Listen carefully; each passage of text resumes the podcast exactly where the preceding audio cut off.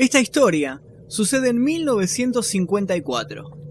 En el condado de Clinton, Fairfax, había un asilo abandonado.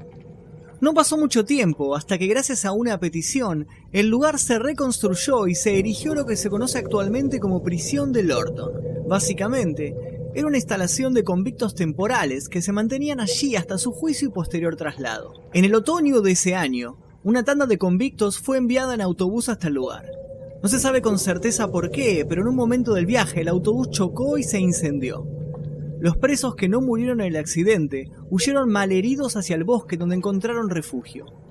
Durante cuatro largos meses fueron buscados por la policía local y encontrados muertos por las heridas o devorados por los animales salvajes.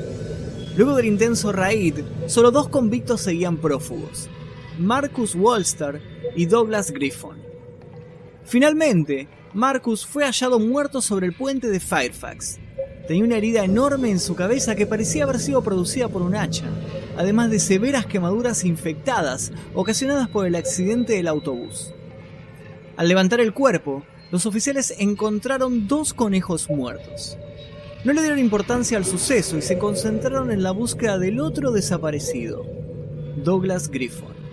A medida que las pesquisas se realizaban, los oficiales no paraban de encontrar cadáveres de conejos clavados en los árboles, por lo que el asesino se ganó el mote de Bunnyman.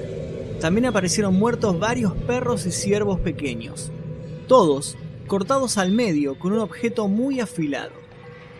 Luego de tres meses, los animales dejaron de aparecer, por lo que se dio por muerto a Bunnyman y la búsqueda fue cancelada. El pueblo lo festejó con una gran feria. Los últimos seis meses habían sido terribles para los lugareños y necesitaban distraerse. A medida que la fiesta avanzaba, algunos jóvenes tomaron más de la cuenta y tal vez, en algún desafío de valor, seis adolescentes fueron hasta el puente de Fairfax, ahora conocido como puente de Bunnyman. A la mañana siguiente, los gritos de una adolescente despertaron al sheriff local. Ella estaba bañada en sangre con un enorme tajo de hacha en el hombro. Fue llevada de inmediato hacia el hospital. Estuvo en estado crítico durante tres días, pero, a pesar del shock y de la gravedad de sus heridas, logró contar esta historia. Ella y sus amigos habían llegado al puente cerca de medianoche y se quedaron allí durante unas dos horas. En un momento, alguien mencionó algo acerca de unos sonidos en el bosque, pero no le prestaron atención. Las cosas se precipitaron cuando uno de los chicos gritó. Cuando se dio vuelta, pudieron ver que una lanza de madera le había atravesado la garganta. La testigo mencionó que un sujeto vestido con pieles blancas salió corriendo desde el bosque con una enorme hacha oxidada. Ella intentó correr, pero el sujeto era increíblemente rápido y no paraba de gritar mientras blandía su arma y mataba a sus amigos. Quiso golpear a la cabeza, pero falló y el hachazo dio en el hombro. El asesino perdió el equilibrio y cayó desde el puente.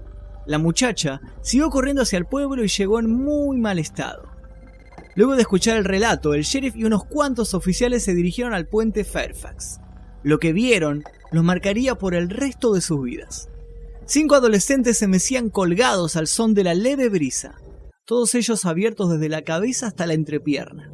Las moscas se amontonaban devorando sus órganos, ahora expuestos sin ningún cuidado. Escrito con sangre en las paredes del puente, un críptico mensaje rezaba, presa fácil. Douglas Bonnyman Griffon jamás fue hallado y hasta el día de hoy varios crímenes sin resolver han sido reportados en esa zona.